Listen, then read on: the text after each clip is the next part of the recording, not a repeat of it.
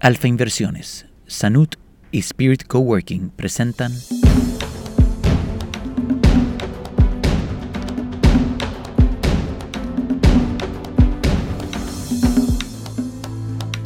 En este quinto episodio de la temporada especial sobre la felicidad, la gran pregunta es, ¿cómo impactan las relaciones familiares y sociales en la felicidad? Según el Atlas Mundial del 2021, en Copenhague, la capital de Dinamarca, llueve un promedio de 157 días al año. Esto significa que en ese país llueve o está nublado más de la mitad del año. A los latinoamericanos y caribeños nos causa mucha curiosidad los altos niveles de felicidad reportada de este país considerando la situación climática. Vivimos en el trópico, o sea, tenemos la ventaja de que tenemos esa luz natural todo el tiempo. Entonces, abramos los espacios, abrimos, abrámonos, porque si te pones a ver, el caribeño es sumamente abierto y alegre. Entonces, que nuestras casas sean también coloridas, alegres, que sean bonitas y, dejemos el, el terciopelo y, y esas, esas cosas así como tan pesadas para Europa, para los países que tienen un invierno y ese tipo de cosas. O sea que todo va a depender de qué necesitas tú y, qué yo puedo decirle, o sea, que, conéctate, ¿qué quiero yo para mí? O sea, coge una hoja en blanco y di, ¿cómo yo quiero mi casa? ¿Qué yo necesito? Y todos, todos, absolutamente todos tenemos esa respuesta dentro de nuestro corazón. El secreto del estilo de vida danés está en la calma y la calidez del hogar. Make Wiking.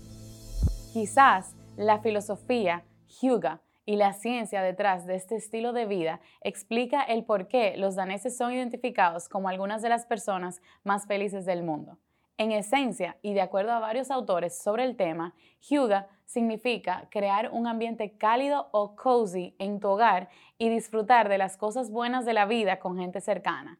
El cálido resplandor de la luz de las velas es Hyuga, Acurrucarse con un ser querido para una película también es Hyuga. Y según los daneses, no hay nada más Hyuga que sentarse con amigos y familiares a conversar de las cosas grandes y pequeñas de la vida. Según la página oficial de turismo de Dinamarca, el término Hyuga se originó en el idioma antiguo noruego, no en el idioma danés, donde se utilizaba como sinónimo de bienestar.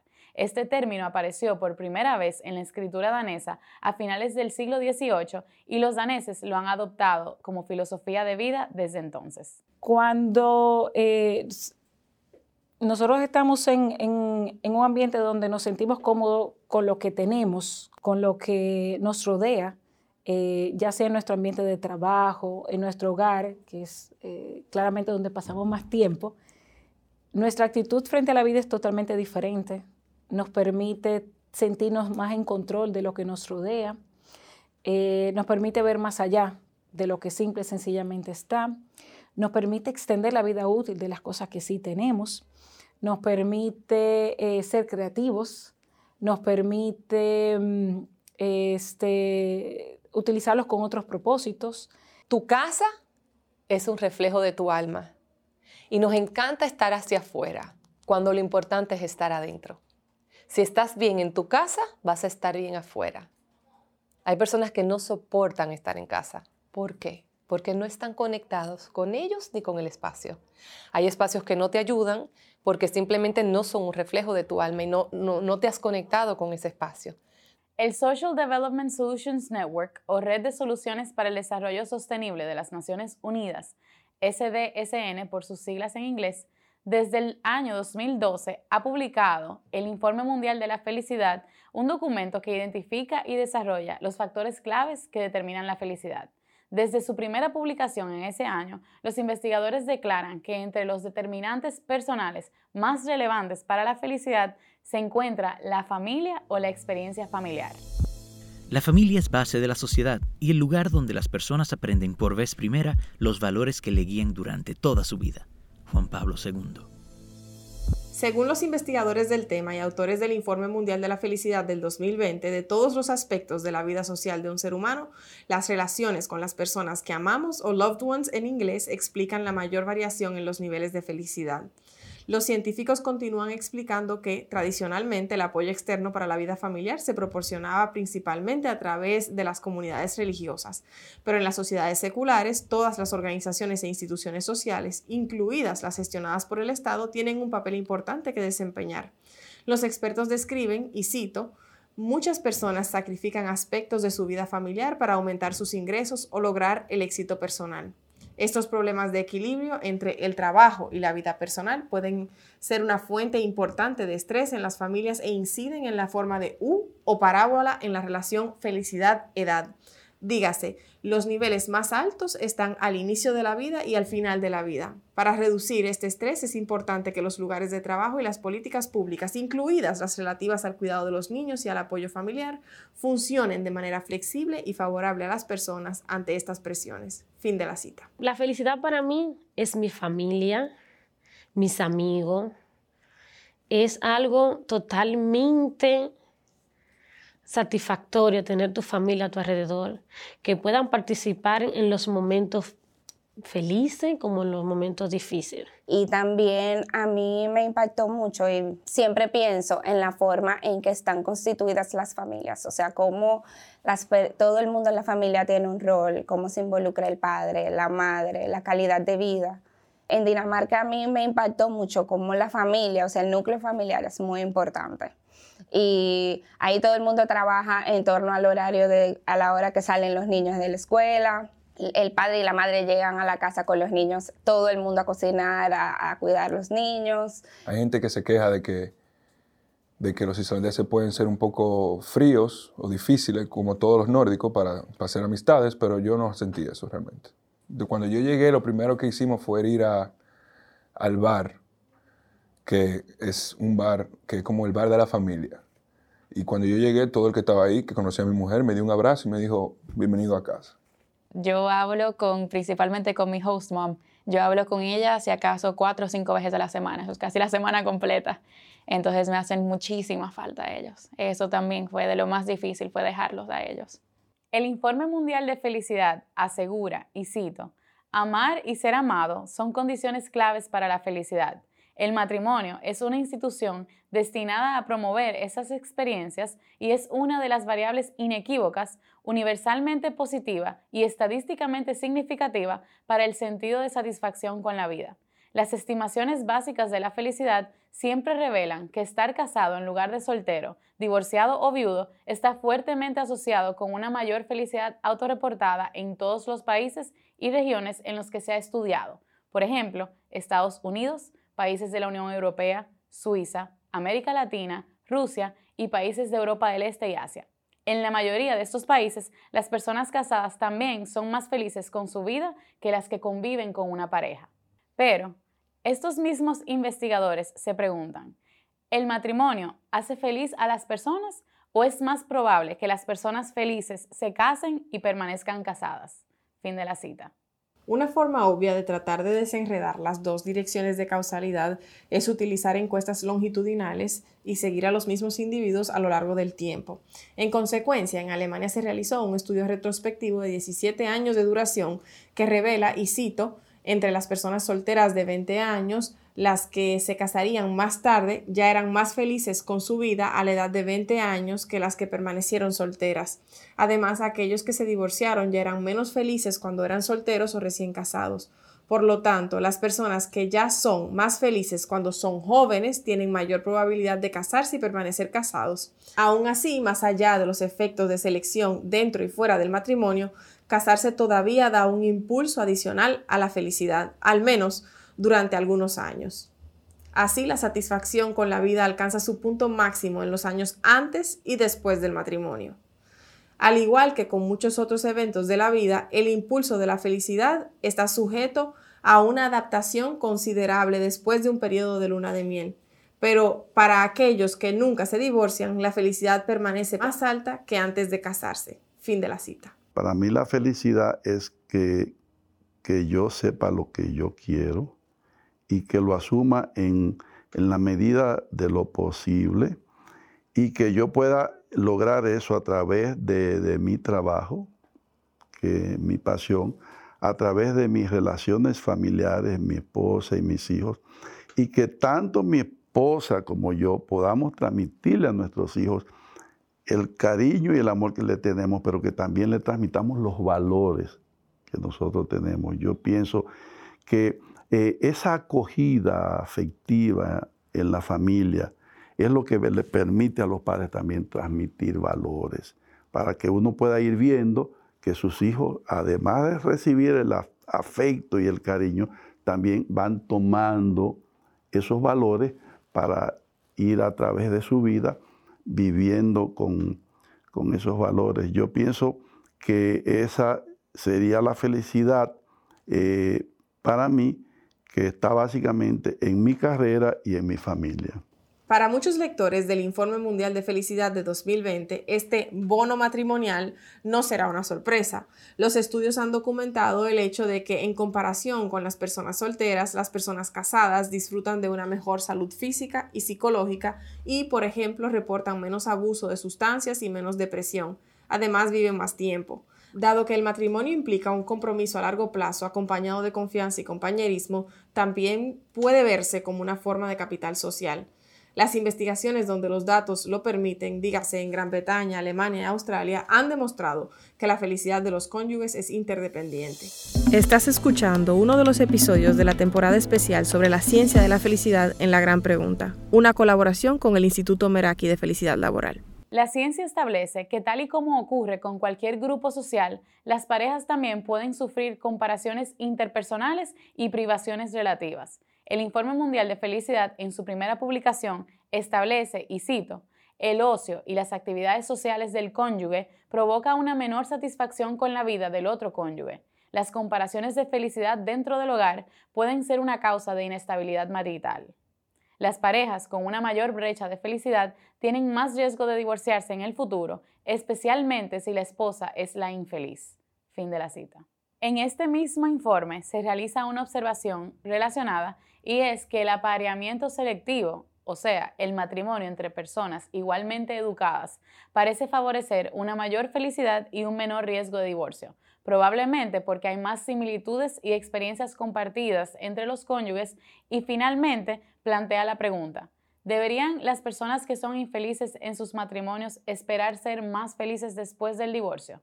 La ciencia ha demostrado que las personas divorciadas tienden a ser menos felices y sufren más tensión mental que las personas que permanecen casadas. Pero las personas que viven en un matrimonio de baja calidad autoevaluada son menos felices que las personas solteras.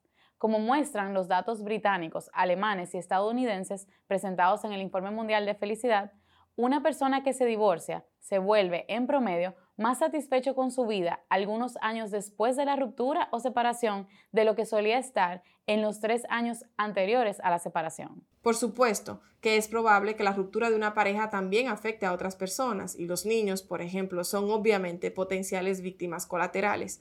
En ese sentido, son abundantes las pruebas del impacto del conflicto parental en el bienestar de los niños, como por ejemplo el bajo rendimiento escolar uno de los síntomas más evidentes. Sin embargo, el divorcio como tal no es lo que parece perjudicar el bienestar de los niños y las calificaciones escolares, sino el conflicto entre los padres. En resumen, lo que es considerado como un buen matrimonio es una fuente de satisfacción de vida y a la inversa, la igualdad de felicidad entre los cónyuges es garantía de estabilidad marital. Las personas menos felices tienen más probabilidades de divorciarse, pero una vez que lo hacen, los divorciados alcanzan niveles más altos de felicidad a largo plazo de los que solían experimentar antes del divorcio. No podríamos hablar del impacto de la vida familiar en la felicidad sin prestar atención especial a los hijos. Varias fuentes de la literatura utilizadas por el Informe Mundial de Felicidad reconocen una ausencia de la relación entre tener hijos en el hogar y ser más o menos feliz. Lo más feliz que yo, que yo tengo en mi vida, cuando yo tuve mi primer niño. La verdad, fue doloroso, pero cuando lo tuve en mi brazo, fue lo más feliz que yo me podía sentir en la faz de la tierra, porque se me fue el dolor en el momento que tuve mi primer bebé. Para mí es lo más maravilloso. Esos estudios detallan en particular que, primero, las actividades diarias realizadas con los hijos y la experiencia de emociones positivas durante estas actividades influye en la felicidad autorreportada. Segundo, la edad de los niños también es un factor importante. El Informe Mundial de Felicidad reporta que los niños pequeños menores de 3 años y los adolescentes se asociaron con un menor nivel de felicidad de los padres, mientras que los niños de 3 a 12 años se asocian con una mayor felicidad. Tercero, Las personas con mayor estabilidad económica son, en promedio, más felices cuando son padres y la paternidad ha demostrado ser menos problemática en los países socialdemócratas del norte de Europa, donde hay más manutención de los hijos por parte del Estado. Además, los padres solteros con más hijos son menos felices que aquellos con menos hijos. Y por último, el efecto de los hijos adultos aún no se ha investigado de forma sistemática. El recuerdo más feliz que yo tengo es verle la cara a mi hijo. O sea, es algo que me marcó la vida. Aunque suena un cliché, el nacimiento de mis hijos, por ejemplo. El nacimiento de mis hijos es el momento más feliz. En resumen, los investigadores aseguran que tener hijos no es garantía de una mayor felicidad y que el placer de ser padre depende de la edad de los hijos, de la calidad de la pareja parental y del contexto o ambiente social, incluido el tiempo suficiente para disfrutar de la vida familiar. Conscientes de que el bienestar nace del balance de estas cinco áreas que las puedes ver en tu cuerpo, si pones tus piernas como lo físico, tu corazón, tu mente y esa parte espiritual, y por supuesto que las relaciones que estarían en las manos, ya. Pues yo creo que nosotros nos, nos haría muy bien aprender mucho sobre, sobre la familia sobre cómo se debe, cómo, cómo se involucra tanto el padre como la madre en la familia, la importancia de ambos, la importancia de que los niños vean eh, esos roles, la importancia de una educación basada en unos valores, pero también como en, para la vida, en proyectos. En la publicación de este año del Informe Mundial de Felicidad, los investigadores desarrollaron sobre los diferentes recursos o apoyos que puede tener una persona en el contexto o ambiente social y estos son Primero, confianza social. Segundo, confianza en las instituciones públicas. Tercero, confianza en el sistema policial y de seguridad ciudadana. Cuarto, reuniones sociales frecuentes, teniendo al menos un amigo cercano o pariente con quien conversar asuntos personales. Y quinto, tener un ingreso en el hogar en el quintil más alto en comparación a los tres quintiles del medio. Cultivo relaciones, trato siempre de tener espacios para las personas de manera separada. Y es bonito, yo me, pasó particularmente que este cumpleaños pasado, COVID, todo lo que pasó, es bueno, me voy a casa de mami, no hago nada. Y, personas que están bien rígidas con, su, con los protocolos, ¿verdad?, de seguridad, fueron solamente a verme a mí, a compartir, a llevar un regalo, a compartir un ratito. Y, y, ahí es donde tú te das cuenta de que, de que it pays off, tiene, tiene una recompensa tan hermosa reconocerte que a veces no se siente así. Tú no quieres decirle a una gente algo bonito y quedarte callada con algo que tú entiendes que tienes razón, pero está comprobado que el tú halagar a la persona, reconocer lo bueno, es, va a generar mayor, mayor productividad dentro de las relaciones, mayor profundidad que tener la razón. Entonces, a medida que implemento todos estos pequeños tips dentro de las relaciones, quedan estas relaciones tan bonitas, tan profundas, tan... Eh, que trascienden de una manera o de otra. Para el estudio del impacto del contexto o ambiente social, social environment en inglés, en la felicidad, los investigadores del Informe Mundial de la Felicidad se basaron en el modelo de los seis factores explicado en episodios pasados, recordando que estos factores son 1. el Producto Interno Bruto per cápita, 2. el apoyo social, 3. la expectativa de vida saludable, 4. el sentido de libertad de tomar decisiones de vida, 5. La generosidad percibida de otros ciudadanos. Y por último, 6. La confianza en el Estado o sentido de baja corrupción. Según el informe, es la suma de estas variables lo que explica las tres cuartas partes de los cambios en los resultados de evaluación de vida de los países entre los años 2005 y 2019. De estos seis factores utilizados para explicar la felicidad, cuatro de ellos representan el ambiente o contexto social y son apoyo social, libertad de tomar decisiones de vida, generosidad y ausencia de corrupción en el gobierno y empresas. Los científicos demostraron que un contexto social positivo actúa como una especie de amortiguador que protege contra las consecuencias de los eventos adversos que enfrentan los individuos y las comunidades, permitiendo predecir una reducción en la brecha de la felicidad. Esto se debe a que aquellos que más se benefician de un contexto social positivo son precisamente aquellos que están en situación de miseria o en los escalones más bajos de evaluación de vida de una comunidad o de un país.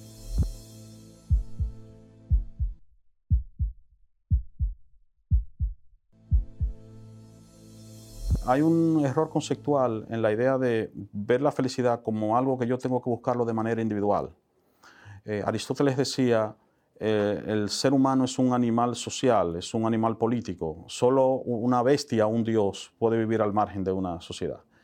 Eso significa entonces que si somos fundamentalmente animales políticos, era la expresión político aquí de polis, de la ciudad, si somos animales sociales que vivimos en sociedad, la filosofía es un proyecto de construcción colectiva, donde en el fondo yo no puedo alcanzar eso que llamamos la felicidad, pero que recuerden que nunca es un, estado definitivo, si no es en conjunto con otros. Es decir, mis acciones involucran a los demás, afectan a los demás, y las acciones de los otros también me afectan a mí. Entonces, en una, ciudad, en una sociedad donde, por ejemplo, hay injusticia social, donde hay discriminación, donde hay iniquidad, donde hay violencia de género, donde a las personas se les discrimina por prejuicios, pues eso tiene que afectarme necesariamente a mí en la búsqueda de la felicidad. Es decir, la felicidad no puede ser algo como yo consigo un estado de plenitud que y a mí me importa lo que pase fuera de mí porque yo me siento bien. Eso es ser egoísta, en el fondo. Y al fin y al cabo, eso que yo creo que no me afecta y que está fuera de mí terminará afectándome necesariamente. Eh, eso es inevitable, precisamente porque somos sociales, porque somos animales sociales. Si pudiéramos vivir al margen de todo el mundo, sin importarme la vida de los otros, entonces ahí podríamos encontrar ese estado de plenitud, pero entonces no seríamos seres humanos. Se consideraron diferentes tipos de riesgos al bienestar para medir un ambiente de baja confianza, incluyendo discriminación, salud inadecuada, desempleo, bajo ingreso, pérdida del apoyo familiar, ya sea por separación, divorcio o muerte de la pareja, y falta de seguridad ciudadana percibida durante la noche. El hecho de que yo podía caminar a las 3 de la mañana sola algo que jamás se me ocurriría hacer aquí. Eso ya era primordial para nosotros. Era algo que, bueno, si me tengo que quedar lejos de mi familia, déjame hacerlo aquí. Para aquellas personas que se describen como parte de un grupo discriminado en su país, las evaluaciones de vida en promedio sufren medio punto menos en la escala de Cantril de 0 a 10. Para aquellos con salud inadecuada, se reportan en promedio un punto menor a aquellos con buena salud. Aquellos que están desempleados tienen en promedio 0.75 puntos menos que los que tienen empleo. Aquellos con bajos ingresos, definido como estar en el quintil más bajo de la distribución de ingresos, tienen en promedio medio punto menos que aquellos que se encuentran en el tercer quintil de ingresos. Aquellos que han experimentado una separación, un divorcio o el fallecimiento de su pareja reportan medio punto menos. El riesgo final para el entorno social lo enfrentan aquellos que temen estar en las calles después del anochecer, para quienes las evaluaciones de vida son un cuarto de punto más bajas. Este análisis de los riesgos está hecho de forma que pueden sumarse estos efectos. De ser así, una persona que sufre de todos estos riesgos al mismo tiempo reporta en promedio una evaluación de vida de 3.5 puntos menos que alguien que no enfrenta ninguna de estas adversidades. Por cada uno de los riesgos al bienestar identificados, un contexto social fuerte provee un significativo colchón o amortiguador como protección a la pérdida de bienestar, en un promedio cerca del 45%. Es decir, en momentos de necesidad, vivir en un ambiente social que provee apoyo está directamente relacionado a la felicidad. De las primeras cosas que me llegan a la mente cuando pienso en Dinamarca es la libertad de poder ir caminando a todos los lugares, de tomar un tren y pasear por lugares, eh, parques, ir a las plazas. Y eso es algo que tú ves mucho en la sociedad de allá, que todo el mundo vive su vida. Las personas son muy independientes eh, en el buen sentido. O sea, las personas, los niños crecen con una libertad, eh, con una seguridad que hacen que cuando son adolescentes o ya jóvenes adultos, se nota en su manera de ser que no tienen miedo a nada. Este informe destaca que, primero, solamente contar con confianza social, confianza en las instituciones públicas y confianza en la policía impacta directamente la evaluación de vida de una persona en 0.75 puntos. Segundo, se pondera que los beneficios de tener relaciones sociales cercanas e ingreso alto son menos efectivas si la persona vive en un ambiente de buenas relaciones extendidas y que proveen apoyo. Para aquellos con baja confianza en el contexto social, se hace más necesario para la evaluación de la vida tener relaciones sociales cercanas. De ser así, Una persona que tiene apoyo de todos estos recursos al mismo tiempo, es decir, alguien en el quintil de ingresos más alto, con un confidente cercano, con reuniones sociales semanales y con una alta confianza social e institucional, tiene evaluaciones de vida más altas en más de dos puntos en comparación con alguien en los quintiles de ingresos medios, sin un amigo cercano, con reuniones sociales poco frecuentes y con poca confianza social e institucional. Todavía tengo amigos de Suecia con los que hablo muchísimo, una amiga que incluso me estaba enseñando sueco. Y aunque yo no la veía siempre, de hecho solo la vi en un momento, cuando yo seguía viajando por Suecia, una vez a la semana ella hacía una llamada conmigo porque ella tenía un cuadernito y ella me daba clase de sueco son sencillas. Tú lo notas en su manera de, socializar, eh, en su manera de, convivir con los demás, eh, cómo ellos viven en sí. O sea, es sumamente sencillo todo. Ellos van en bicicleta para el trabajo, llegan, se acuestan temprano. Eh, tú vas a donde una persona en la calle y le dices, ¿qué tú haces? O, ¿tú quieres ser mi amigo? Y te dicen que sí, y te llevan a lugares. O sea, yo tuve muchísimos encuentros así, he conocido muchísima gente de esa manera. Aproximadamente la mitad de los resultados de felicidad proviene de estas dos variables de conexión social personal. Una, los riesgos percibidos y otra, el apoyo social. Un tercio de una mayor confianza social e institucional y una sexta parte de los ingresos más altos. Tener apoyo social incrementa tu felicidad, pero correr o percibir los riesgos mencionados tiene mayor impacto negativo en tu autoevaluación. El apoyo o contexto social le suma dos puntos a tu puntaje natural y si percibes correr todos los riesgos, este puntaje se reduce en 3.5. En conclusión, si se logra reducir o mitigar los riesgos mencionados, como son la falta de apoyo familiar, la discriminación, el desempleo o la falta de acceso a oportunidades de ingreso, se logra impulsar la felicidad promedio de una nación. Alfa Inversiones, Sanut y Spirit Coworking presentaron. Acabas de escuchar uno de los episodios de la temporada especial sobre la ciencia de la felicidad en la Gran Pregunta, una colaboración con el Instituto Meraki de Felicidad Laboral.